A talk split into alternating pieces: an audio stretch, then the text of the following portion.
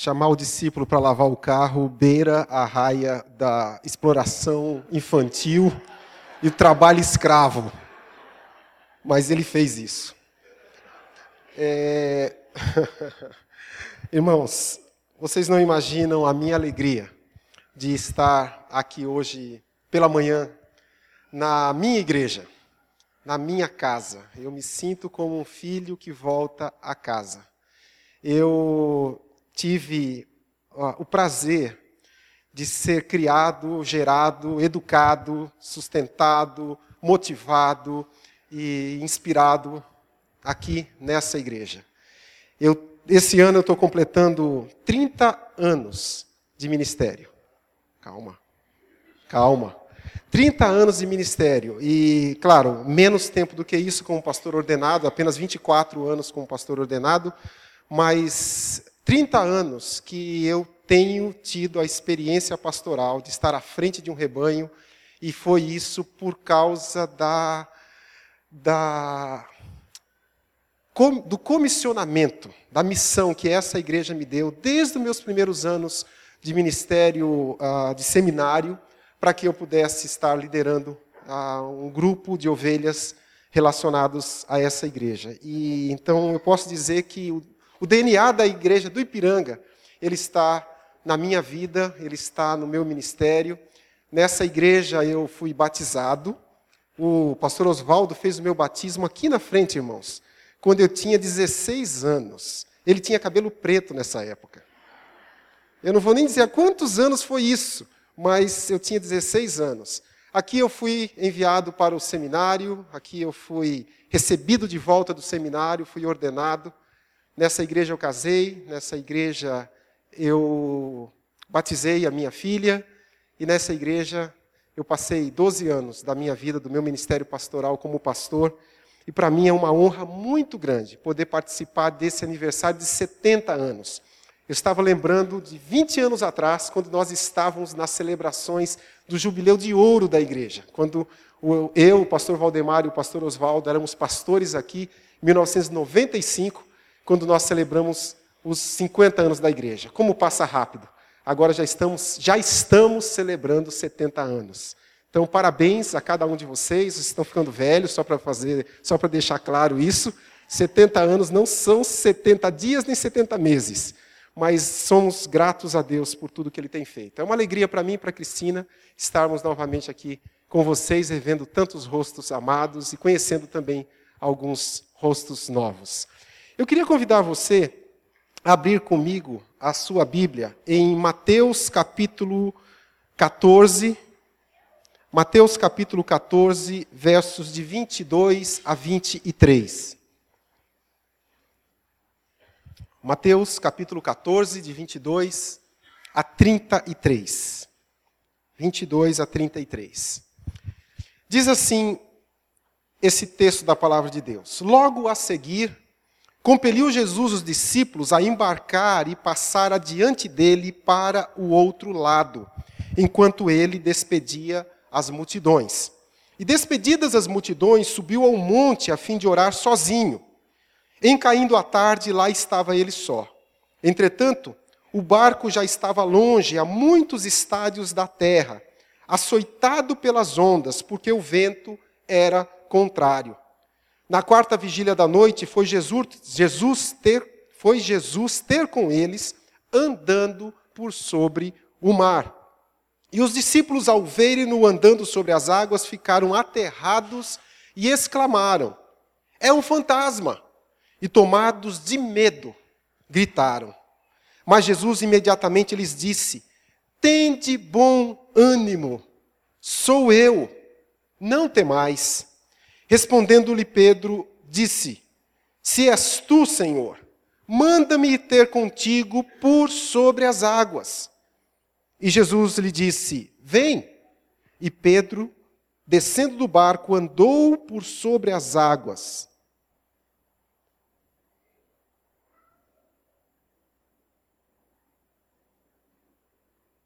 Desculpa, gente, o meu iPad deu um. Sai. Espera.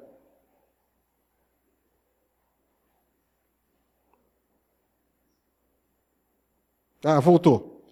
Nunca tinha acontecido isso. Nunca tinha acontecido isso. Legal. Mas tá bom. E disse, então disse Jesus: Vem. E Pedro, descendo do barco, andou por sobre as águas e foi ter com Jesus. Reparando, porém, na força do vento, teve medo e, começando a submergir, gritou: Salva-me, Senhor! E prontamente Jesus, estendendo a mão, tomou-lhe e disse: Homem de pequena fé, por que duvidaste? Subindo ambos para o barco, cessou o vento, e os que estavam no barco o adoraram, dizendo: Verdadeiramente és filho de Deus. Vamos orar? Pai, nós queremos que o Senhor agora direcione o fluxo dos nossos pensamentos. Que o Senhor tome conta agora, Senhor Deus, da nossa da nossa maneira de pensar e sentir, de tal maneira que a tua palavra faça sentido para nós nessa manhã. Nós queremos, ó Deus, por uns breves minutos, nos separarmos e deixarmos de lado as preocupações justas do dia a dia, da tarde de hoje, da semana que vai começar. E a gente gostaria agora de olhar para esse trecho da tua palavra e ver o que ele tem para nós e que pode modificar a nossa caminhada contigo nesta manhã. Então eu te peço, em nome de Jesus, que o teu Espírito Santo leve cativo o nosso pensamento até o teu altar, para que a tua palavra fale conosco. Em nome de Jesus. Amém. Eu queria ler para você um trecho de uma crônica do Luiz Fernando Veríssimo, um dos escritores brasileiros que eu tanto gosto e que eu gosto de ler aquilo que ele escreve pela sua criatividade, pela maneira dele ver o cotidiano. Ele diz assim: pensando bem, é difícil acreditar que estejamos vivos até hoje. Quando éramos pequenos, viajávamos de carro. Viajávamos de carro sem cinto de segurança, sem ABS, sem airbags.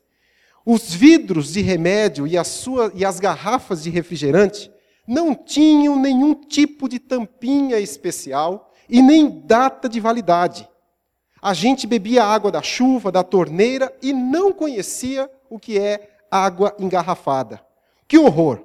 A gente andava de bicicleta sem usar nenhum tipo de proteção. E nós passávamos nossas tardes construindo pipas e os nossos carrinhos de rolimã a gente se jogava nas ladeiras e esquecia que aquele carrinho não tinha freios, até que dessemos de cara com a calçada ou com uma árvore. E depois de muitos acidentes de percurso, aprendíamos a resolver os nossos problemas sozinhos. Nas férias, saíamos de casa de manhã e brincávamos o dia todo. Nossos pais, às vezes, nem sabiam exatamente onde nós estávamos, mas sabiam que nós não estávamos em perigo. Não existiam celulares. A gente procurava encrenca. Nós nos machucávamos. Quantos machucados, ossos quebrados, dentes moles dos tombos que levávamos. Ninguém denunciava ninguém. Eram só acidentes de moleques. Na verdade, nunca encontrávamos ou procurávamos um culpado para esses acidentes. Você lembra desses incidentes? Janelas quebradas, jardins destruídos e bolas que caíam no terreno do vizinho? Existiam brigas, sim. Às vezes, até mesmo a gente voltava para casa com alguns roxos, com alguns pontos roxos. E mesmo que nos machucássemos, tantas vezes, nós chorávamos, mas passava rápido. A maioria das vezes, nem mesmo os nossos pais vinham descobrir o que havia acontecido. A gente comia muito doce, pão com muita manteiga, mas ninguém era obeso. Ninguém era obeso. No máximo existia ali um gordinho saudável. Nem se falava em colesterol naquele tempo. A gente dividia uma garrafa de refrigerante, de suco ou um litro de leite em três, quatro, cinco moleques. E ninguém morreu por causa dos germes ou dos vermes. A gente ganhava brinquedos no Natal e no aniversário. E não todas as vezes que entramos no super, entrávamos no supermercado. Nossos pais nos davam presentes por amor, nunca por culpa. Por incrível que pareça, nossas vidas não se arruinaram, porque não ganhamos tudo o que gostaríamos ou que queríamos. Esta geração produziu muitos inventores, artistas, amantes do risco e ótimos solucionadores de problemas. Nos últimos 50 anos, houve uma desmedida explosão de inovações e de tendências. Tínhamos liberdade, sucessos, algumas vezes problemas e desilusões, mas tínhamos muita responsabilidade. E não é, e não é que nós aprendemos a resolver tudo e sozinhos. E o Luiz Fernando Veríssimo finaliza dizendo: Se você é um destes sobreviventes, parabéns. Você viveu os anos mais felizes da sua vida. Vejam que diferença do mundo da nossa infância e da nossa adolescência para os dias de hoje. Veja como nós vivemos numa outra era.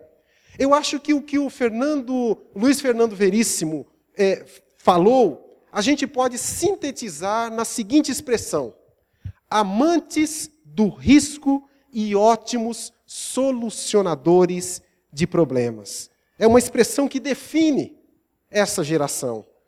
Nós vivemos hoje em dias nos quais nós não queremos correr riscos.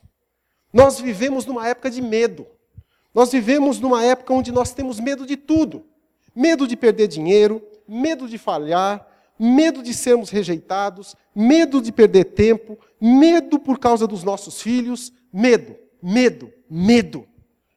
Hoje, uma das maiores e mais lucrativas indústrias, indústria é a indústria das companhias de seguro. Nós podemos hoje em dia comprar seguro para tudo. Para tudo que você imagina, existe seguro. Existe seguro para seu carro, seguro para sua casa, seguro para sua saúde, seguro de vida, seguro para algumas partes do corpo, existe até mesmo seguro para os animais de estimação. A grande ênfase desta área, e é onde ela se aproveita, é do nosso grande medo da perda. O medo da perda alimenta a nossa busca por seguro. E é no meio dessa cultura de medo, dessa cultura do pavor que nós vivemos, que Jesus vem ao nosso encontro, ele aparece nesse texto e nos diz: Tenha coragem, corra o risco, saia do barco e ande sobre as águas. E ande sobre as águas. Alguns meses atrás, durante uma reunião da ONG, que o pastor Oswaldo disse que eu, eu, eu dou assessoria, a, a ONG Child Fund Brasil, o Fundo para as Crianças, eu presto ajuda voluntária. A minha área de atuação na CEPAL é voltada grandemente para a área de terceiro setor, na área de ação social e de ministérios de missão urbana. Culpa de vocês, viu? Foi vocês que me meteram nisso. Quando eu vim trabalhar aqui, por conta da, da, dos meus primeiros passos no ministério pastoral, é, trabalhando justamente no ministério com a nossa creche, com os homens de rua. Na época, nós tínhamos também de visitação nas, nas, nas penitenciárias. Tudo isso, juntamente com a minha origem, como disse o pastor Oswaldo, vindo da pobreza, é, fez com que eu me encantasse pelo ministério missionário a favor dos pobres e marginalizados. E é exatamente o que essa organização, o Child Fund, que fica sediado em Belo Horizonte, faz. Nós trabalhamos com crianças em situação de risco em áreas de extrema pobreza ao redor do Brasil. Mas alguns meses atrás eu estava numa reunião do Child Fund lá em Belo Horizonte e eu participei de uma palestra na Fundação Dom Cabral sobre governança, riscos e compliance. Essa palavra compliance seria mais ou menos traduzida por adequação, por adequação das regras. E essa, é, é, essa governança, riscos e compliance, para resumir esse tal de GRC, é uma tendência recente no mundo dos negócios de integração de algumas áreas. De integração da área do, do conhecimento de governança corporativa, junto com práticas de auditoria e de controle de gestão de riscos, que visam proteger ou garantir que uma corporação, que uma organização entre em conformidade com leis, com regulamentos que fazem proteção dos seus negócios e das suas práticas. Então é mais ou menos o seguinte: se existe, por exemplo, aqui, se tem, nós temos algum, alguma coisa aqui nesse espaço que é perigoso para a sua vida, para a nossa segurança, que pode colocar a igreja em risco diante do corpo de bombeiros ou da prefeitura em outras coisas. Então, esse GRC, o que ele faz é justamente garantir que tudo que a gente faz, o que uma corporação faz, esteja de acordo com as melhores práticas e as mais seguras que impeçam essa organização de ser processada ou de colocar em risco as pessoas. E nessa palestra, que eu assisti, de mais ou menos duas horas, a máxima que eu pude extrair desta, de, de, desse entendimento é a seguinte: que mitigar riscos, ou seja, diminuir riscos, é aumentar a possibilidade de lucros. Na medida em que você procura diminuir e cuidar de todos os riscos, você está aumentando a sua possibilidade de lucros. Agora veja que interessante. Quando você lê a Bíblia e você corre os seus olhos ao redor da Bíblia, você descobre que o nosso Deus é um Deus que gosta de correr riscos, que se, se expõe a riscos, riscos tais dignos de tornar-nos com o estômago embrulhado com uma noite de sono atrapalhada por conta das coisas que Deus faz. Como, por exemplo, Deus criou a mim e você. Deus nos criou e Ele nos deu o livre arbítrio. Ele nos deu o livre arbítrio e isso foi muito arriscado quando Ele nos criou. Porque nós poderíamos usar esse livre arbítrio contra Ele, como de fato a gente usou. Ele correu o risco e olha só no que, que deu. Ainda, ele chamou num momento quando o seu povo estava aprisionado pelo exército ou pela nação mais poderosa daqueles tempos, daqueles dias, ele chama um camarada gago. Um cara que não conseguia fazer uma frase inteira com a velocidade do pensamento para poder convencer alguém.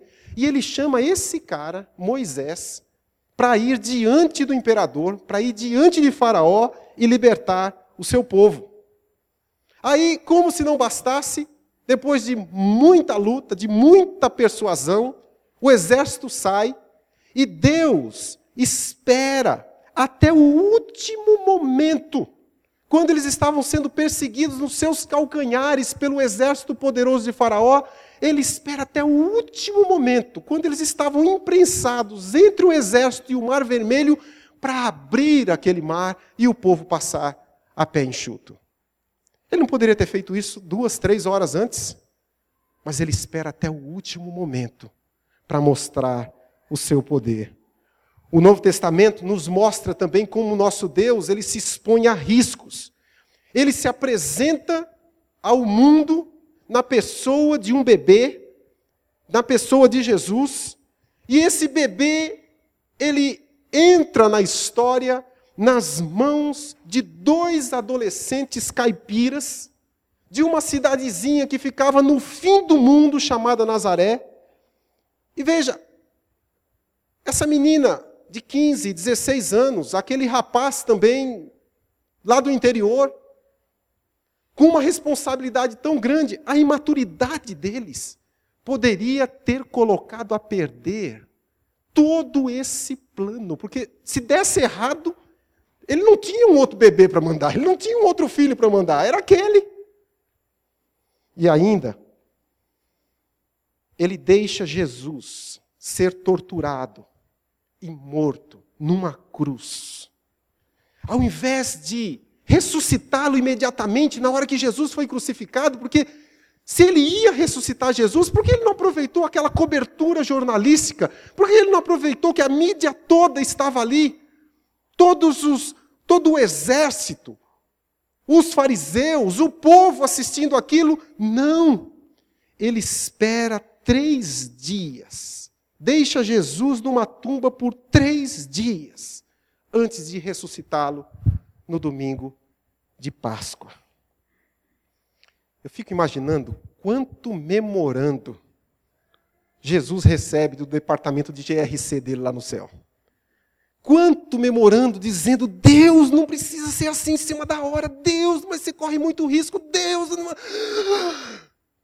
Mas esse é o nosso Deus. Irmãos, o seu Deus, o meu Deus, é um Deus que ama aventuras. Ele ama o risco. E ele nos convida a viver uma aventura de risco com ele. Foi isso que ele fez com Pedro. E é isso que ele quer nos convidar a fazer nesta manhã. A história da IPI do Ipiranga, que nesse mês completa 70 anos, é a história de uma legião, de um exército de irmãos irmãs, que no decorrer dessas últimas sete décadas não se intimidaram diante dos riscos, dos quais nós, no, dentre os quais nós também fazemos parte. Nós fazemos parte dessa história de homens e mulheres que constantemente têm se apresentado, se colocado diante de riscos. Grandes desafios na nossa história nesses 70 anos. Grandes desafios que talvez sejam até desconhecidos da maioria de nós. Mas a história da IPI do Ipiranga é a história de uma igreja que nunca se intimidou diante do risco. Mas ela vai de encontro a ele e aceita o desafio. Como a história da construção desse templo, da construção desse templo que foi feito por mãos de homens e mulheres. Alguns que ainda se encontram nessa comunidade, alguns que ainda estão até aqui manhã, nessa manhã, que não apenas doaram os seus recursos, não apenas doaram o seu dinheiro para que esta que esse prédio futurista para a época, para a década de 50, fosse construído. Mas não apenas eles doaram os seus recursos, liderados pelo reverendo Eliseu Vieira Gonçalves, eles compareciam no canteiro de obras para fazer, sabe o quê? Desamassar pregos. Para reaproveitar os pregos que foram retirados do prédio velho que estava nesse lugar, para minimizar o custo e para participar com seu sangue, com seu suor, da construção desse patrimônio que hoje nós desfrutamos. Também, grande desafio foi o engajamento desta igreja no ministério social em 1984. Só Deus sabe a coragem que ele colocou no coração do pastor Oswaldo e do conselho daquela época de transformar esse patrimônio santo, sagrado, esse lugar que a gente achava que não podia ser utilizado para nenhuma outra coisa a não ser para adoração. E desde 1984, é isso, né, pastor? 84. Nós temos uma creche que serviu de semente para a grande obra social que essa igreja faz e realiza na cidade de São Paulo ainda grande desafio, 1986, quando Deus coloca também no coração do nosso pastor o desejo, não o desejo, o desespero para que a igreja do Ipiranga se engajasse obra, na obra missionária. E em 1986, o primeiro conselho de missões do qual eu participei foi instalado. Em 1987, nós realizamos a nossa primeira conferência de missões. Ainda em 1987, nós enviamos o nosso primeiro casal de missionários, que também está presente aqui conosco, Dr. Sidney. Irmãos, eu estou falando de desafios, a obra social e a obra missionária na década de 80. Muitas mulheres que estão aqui não eram nascidas nessa época aí. Os homens todos, né? não tem um aqui que, que, que não tenha menos do que 30, 40 anos. Mas naquela época, a inflação era galopante. O dólar era mais imprevisível do que é hoje. E mesmo assim, a igreja aceitou correr o risco aceitamos aqueles desafios que hoje fazem parte da nossa própria personalidade. É impossível pensar na igreja do Ipiranga, tanto no Brasil como ao redor do mundo. Falar desta igreja hoje é falar de uma igreja que aceita desafios, falar de uma igreja que não tem medo de se expor ao risco. Mas eu sei que apesar dessas vitórias comunitárias do passado, alguns de nós, ainda hoje, nos dias de hoje, passa por situações de dificuldade, de lutas. Estamos sendo expostos ao risco, a situações adversas, seja em casa, seja no trabalho. Tem sido momentos, para alguns de nós, de grande desconforto, de dúvidas, de surpresas e até mesmo de angústias. Mas não se esqueça, meu irmão, minha irmã, não se esqueça que todo período de risco é também um período de oportunidade. Amém? Todo período de risco é também um momento para oportunidades. Para Pedro, apenas ver Jesus andando por sobre as águas. Já seria uma experiência maravilhosa assistir Jesus passando livremente por sobre as ondas. Só assistir isso já seria digno de uma grande de um grande enlevo espiritual. Mas mais importante do que isso, melhor do que isso, é experimentar isso no próprio corpo, na própria vida. Isso sim foi indescritível para Pedro. Apenas ver Deus manejando as situações da nossa vida já é tremendo, já é demais. Mas participar com Ele disso é libertador e é maravilhosamente edificante, meus irmãos. Andar por sobre as águas é sempre e sempre será um milagre. Um milagre de fé. Um milagre de fé para quem se atreve, para quem se atreve a pisar fora do barco, a pisar nas águas frias da madrugada escura que estão fora do barco. Esse é um milagre. Esse é um milagre de Deus e que Deus quer nos dar hoje. Andar por sobre as águas só pode acontecer em momentos de dificuldade. Quando você precisa olhar para o Mestre e pedir a Ele: Senhor, eu quero ir ao teu encontro. Senhor, eu quero encontrar-me contigo. Por favor, Senhor, me tira desse barco. Só que não há terra firme até ele.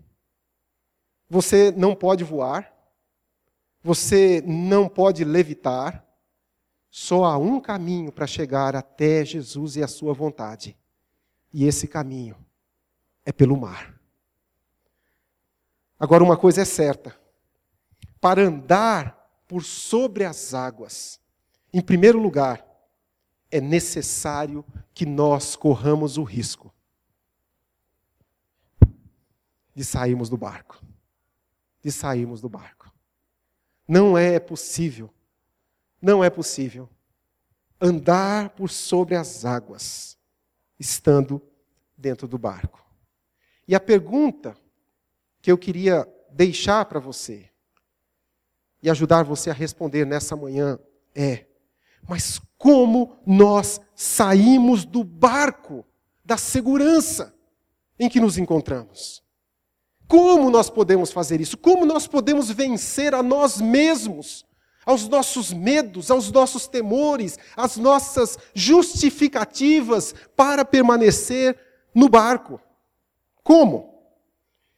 Em primeiro lugar, em primeiro lugar, não espere que as circunstâncias melhorem para que você possa correr o risco. Não espere. Não espere por um momento do mar mais calmo, de um vento menos feroz.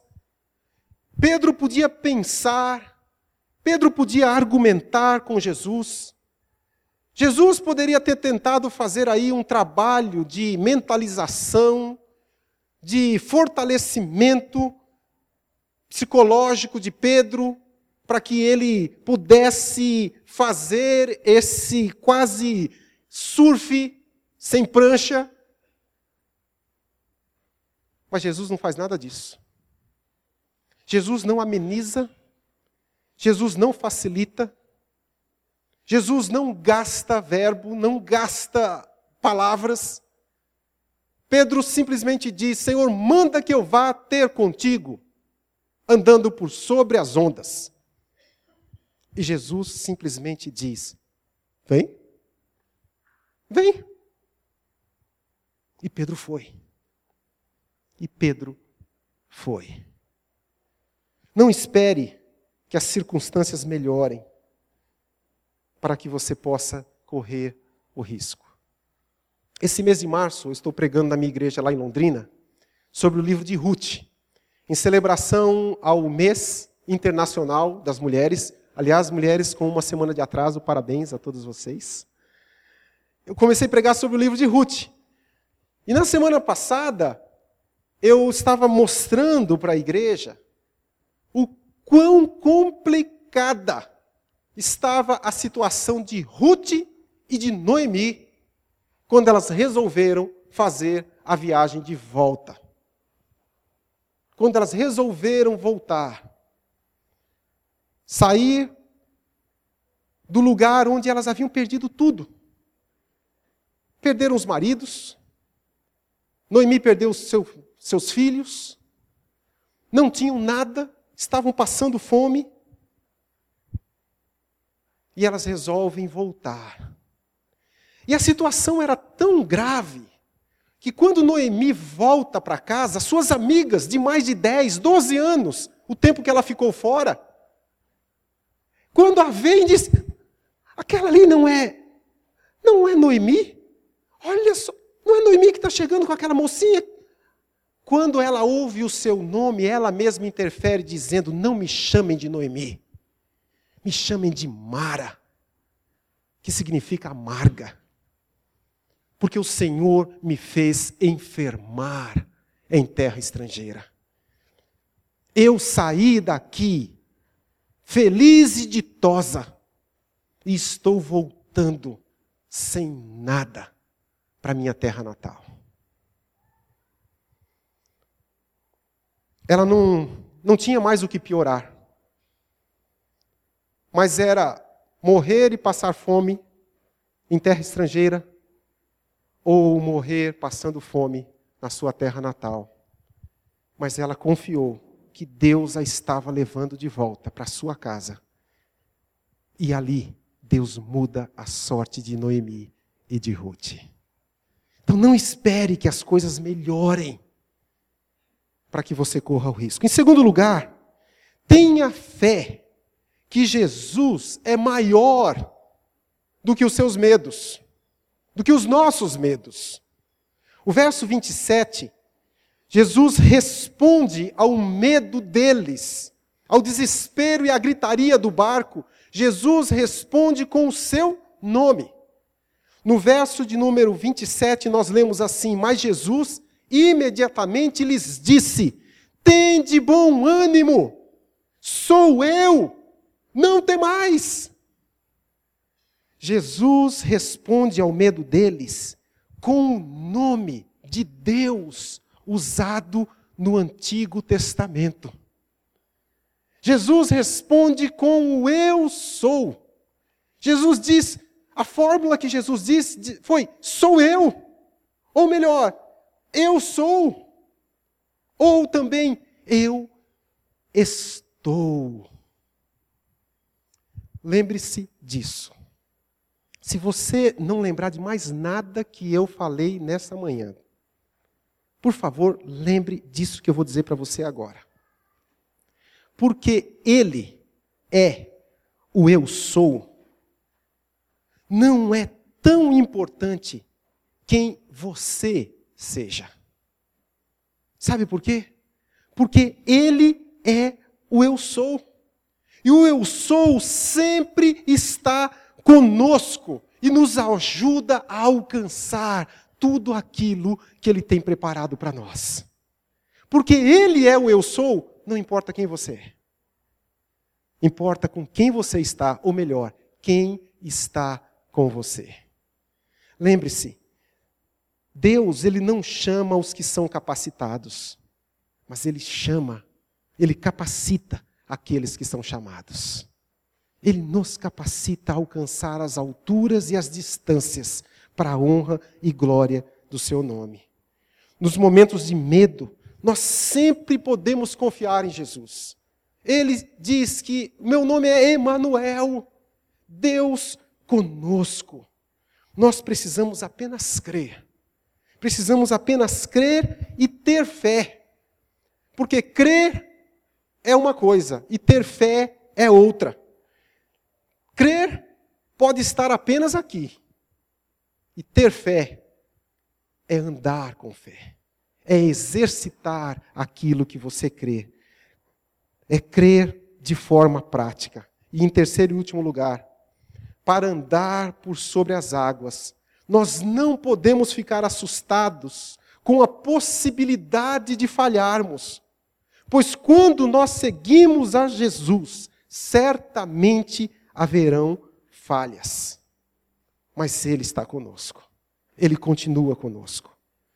Thomas Edison, quando confrontado com o fato de que ele precisou fazer mil experiências antes de fazer com que a primeira lâmpada acendesse, perguntaram para ele assim: Você não se envergonha de ter demorado tanto para chegar a essa experiência de sucesso? E Thomas Edison responde: Eu nunca falhei. Eu apenas descobri mil maneiras diferentes de não fazer uma lâmpada funcionar. Eu já sei como não fazer funcionar mil tentativas, mas eu sei uma delas como fazê-la realmente funcionar. Falhar, meus irmãos, não é tão fatal. Mas lembre-se, é sempre uma oportunidade, uma chance de Deus para que nós cresçamos. Eu vou falar rapidamente e já estou terminando. Há dois anos atrás, eu estava em Natal, fui lá com outro missionário da CEPAL para fazer uma, um, um treinamento para pastores. E o que aconteceu é que eu estava com a manhã livre e resolvi, eu e o outro pastor, já que a gente estava com a manhã livre, né, em Natal, praia de Ponta Negra, não é qualquer lugar. A gente resolveu fazer um passeio de jangada. E quando a gente estava entrando na jangada, todos nós, todos os passageiros, fomos orientados a deixar todos os nossos objetos ou na barraca, num lugar lá fechado que eles tinham, ou dentro de uma caixa de plástico que era totalmente fechada na própria jangada, máquina fotográfica, óculos escuros, qualquer coisa que você tivesse solto no seu corpo era para colocar ali. E o jangadeiro disse para mim: Moço, me dá o seu óculos que eu vou colocar aqui também, porque é bem provável que você vai perder o seu óculos. Eu disse para ele: Não, meu óculos, que isso, pode ficar tranquilo, não vou perder o óculos. E eu estava com uma bermuda de velcro, então eu pensei: se eu for entrar na água, porque a gente entrava num lugar onde tinha um banco de areia, lá no meio do mar, um lugar que você ficava com água até aqui, assim, mais ou menos, pelo peito, com colete de eh, colete salva-vidas. Então eu falei: não, não, não se preocupe que o meu óculos está seguro. Gente, quando a gente chega no banco de areia, eu guardo meu óculos no meu, no meu calção e começo a brincar ali na água, nadar. Nadar não, né? Porque eu não sei nadar direito. Eu estava ali brincando e tudo mais. Menos de cinco minutos depois que eu desci do barco, depois de eu já ter dado uma volta na jangada em todo aquele lugar, eu perdi meu óculos. Eu perdi meu óculos. E na hora me dá um desespero, porque, gente, eu sou legalmente cego, viu? Só para você ter uma ideia. Eu sei que você está aí, mas por favor, se esse óculos perder, Cris, por favor, me leva, pega na minha mão e me leva até o carro. E dirige, por favor. Eu não enxergo nada sem óculos e eu tinha um curso para dar para pastores naquela noite, no dia seguinte inteiro e no outro dia também. E eu perdi meu óculos. Irmãos, vocês não têm ideia da minha vergonha diante de todos ali e o jangadeiro não parava de dizer: Eu te disse, mas eu te falei, eu te disse, eu te disse. Gente, e eu procurando meu óculos, eu não encontrava. O meu amigo Luiz, que é campeão de natação, tirou o colete, o colete salva-vidas dele, começou a mergulhar. Passamos mais de 20 minutos. E as pessoas rindo de mim, e o jangadeiro não parava de dizer: Mas eu te disse, mas a culpa foi sua, eu te disse, eu te disse. E eu pensando: Meu Deus, o que, que eu vou explicar? Que eu não vou poder dar o curso porque eu perdi meu óculos. Irmãos, eu me afastei do grupo e eu orei em voz alta, no meio daquele mar, dizendo: Deus, eu sei que o desafio é grande. Eu sei que a culpa foi minha. Eu sei que eu não deveria ter saído do barco com esse óculos, mas o Senhor sabe que eu preciso desse óculos para continuar a tua obra aqui em Natal. Em nome de Jesus, traz esse óculos e coloca ele na minha mão. Gente, depois que você faz uma oração dessa, você tem que dar uma de doido e começar a